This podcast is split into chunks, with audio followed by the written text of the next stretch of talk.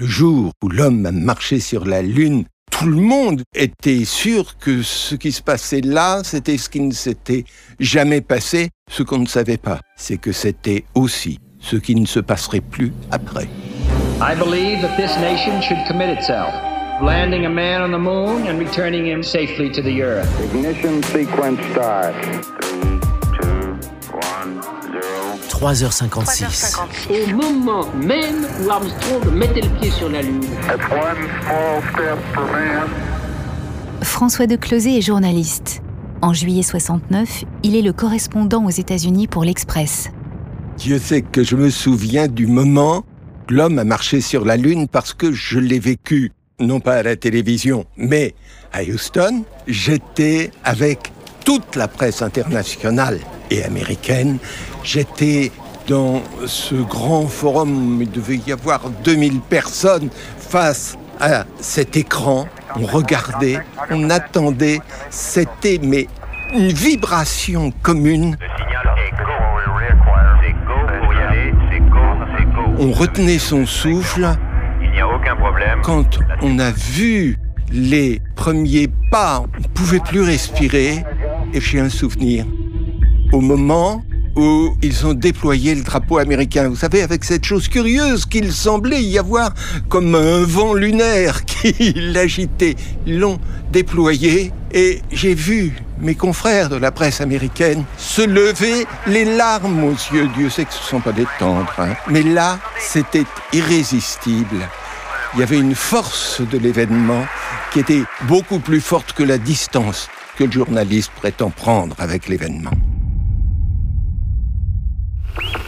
Les Américains ont eu le triomphe plutôt modeste, jusqu'ici, tout en reconnaissant que le débarquement d'Armstrong et d'Aldrich sur la Lune est le plus grand événement de l'histoire de l'humanité, Jésus-Christ mis à part, ils ajoutent avec gentillesse que ce n'est pas seulement une victoire américaine, mais une victoire de l'humanité tout entière. Vraiment, ça a été un enthousiasme extraordinaire. Mais d'un autre côté, j'ai tout de suite été frappé par le fait que c'était uniquement un événement lié à la guerre géostratégique que se livraient les Américains et l'Union soviétique, et que par conséquent, il ne se passerait rien après, qu'il n'y aurait pas de suite au programme Apollo. C'était pas l'arrivée de Christophe Colomb. Non, c'était un geste, et une fois qu'on était le premier, on avait gagné, et il n'y avait plus de raison d'y aller. J'ai tout de suite, en août 69, rédigé et publié un livre qui s'appelait La Lune est à vendre. Et dont le thème était, ben voilà, maintenant, c'est plus qu'une affaire de technique, donc d'argent. On peut aller sur la Lune, eh bien on le sait, la Lune n'est pas intéressante sur le plan, disons, économique ou autre. Donc, après Apollo, on ne retournera plus sur la Lune. Et ce livre a été le plus gros bide que vous puissiez imaginer. Personne ne voulait entendre cela.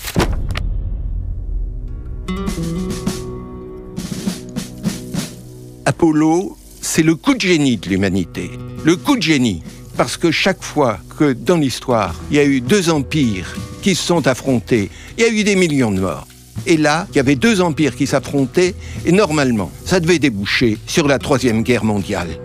Et voilà que l'humanité a tout à coup décidé, non, attends, attends, on va se la jouer sur la Lune, pas sur la Terre. D'accord? Le premier là-bas, il a gagné. Et la Troisième Guerre mondiale a été cet exploit extraordinaire de l'arrivée de l'homme sur la Lune, alors que dans la triste logique de l'humanité, elle aurait dû se traduire par des millions de morts. C'est probablement ce qu'il y a de plus beau dans Apollo. De plus beau, c'est que l'humanité a pour une fois transcendé sa volonté de puissance en la déportant sur un geste héroïque au lieu de la porter sur des champs de bataille et des massacres.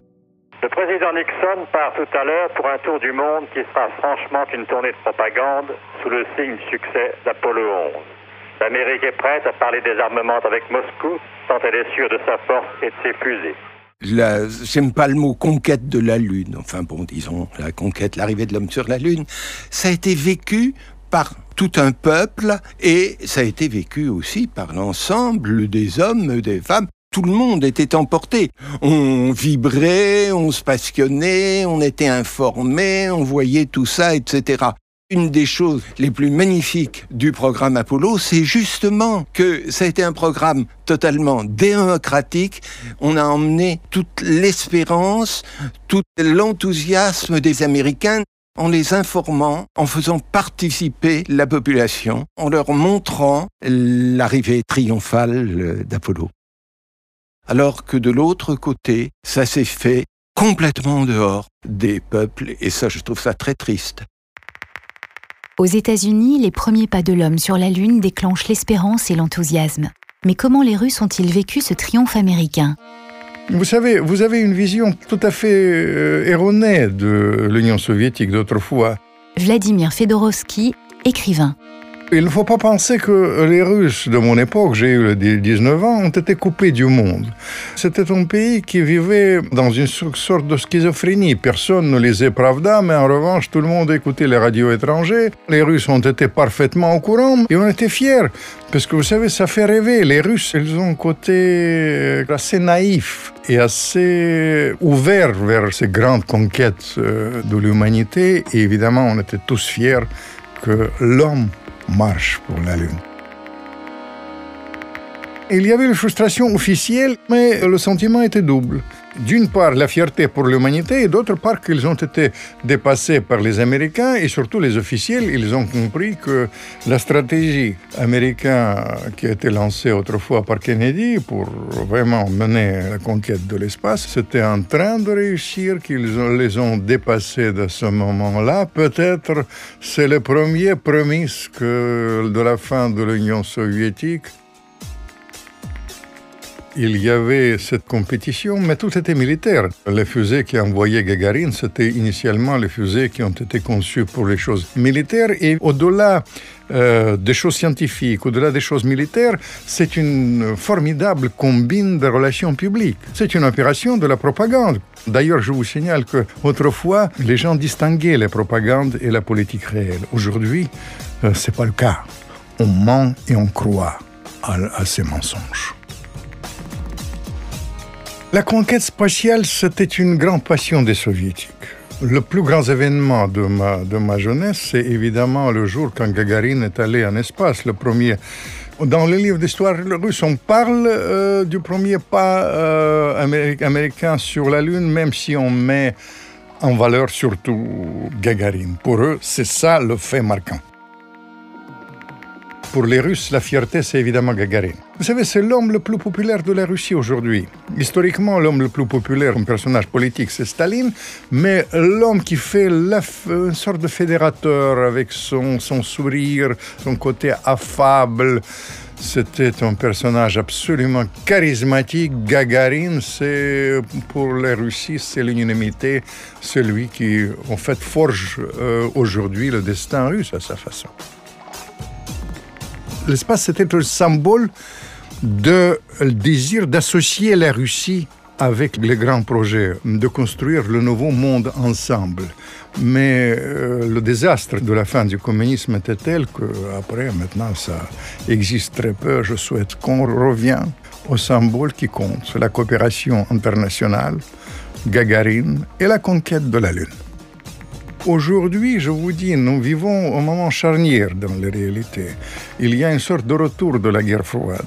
Et hélas, ce formidable projet, le symbole vraiment de, de l'avenir de l'humanité, le symbole des grands enjeux, ça s'estompe et aujourd'hui l'espace est mis dans l'ombre.